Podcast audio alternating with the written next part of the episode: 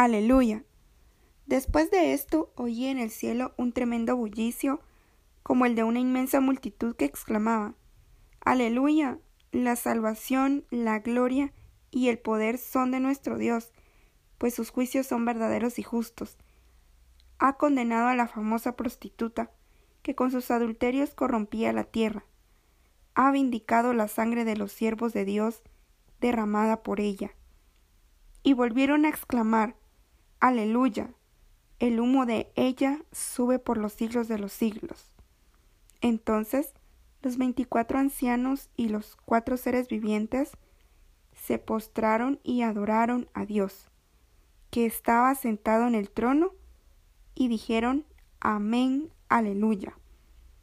Y del trono salió una voz que decía Alaben ustedes a nuestro Dios, todos sus siervos, grandes y pequeños, que con reverente temor le sirven.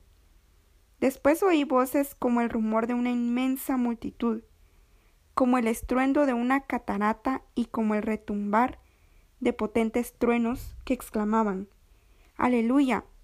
Ya ha comenzado a reinar el Señor, nuestro Dios Todopoderoso.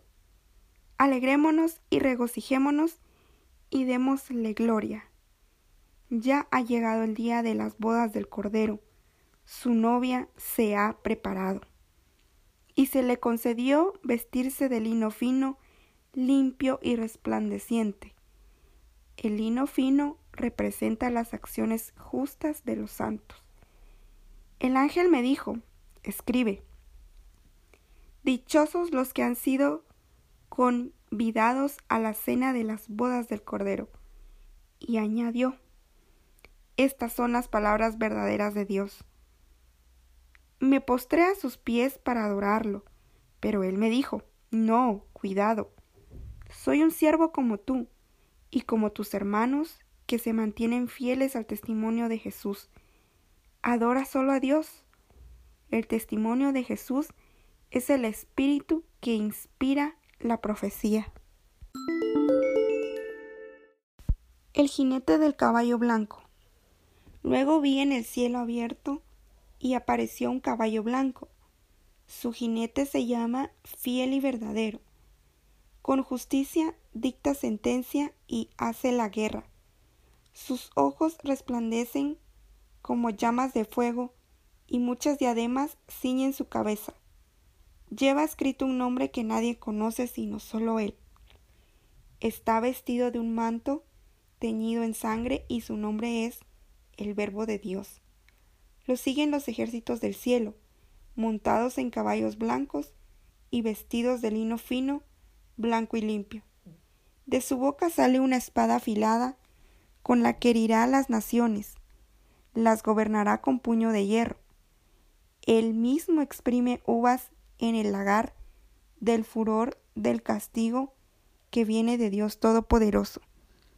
En su manto y sobre el muslo lleva escrito este nombre, Rey de reyes y Señor de señores.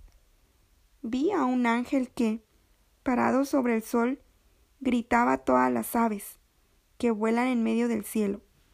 Vengan, reúnanse para la gran cena de Dios, para que coman carne de reyes, de jefes, militares y de magnates, carne de caballos y de sus jinetes, carne de toda clase de gente, libres y esclavos, grandes y pequeños.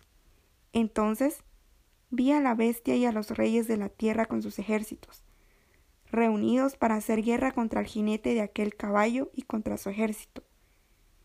Pero la bestia fue capturada junto con el falso profeta.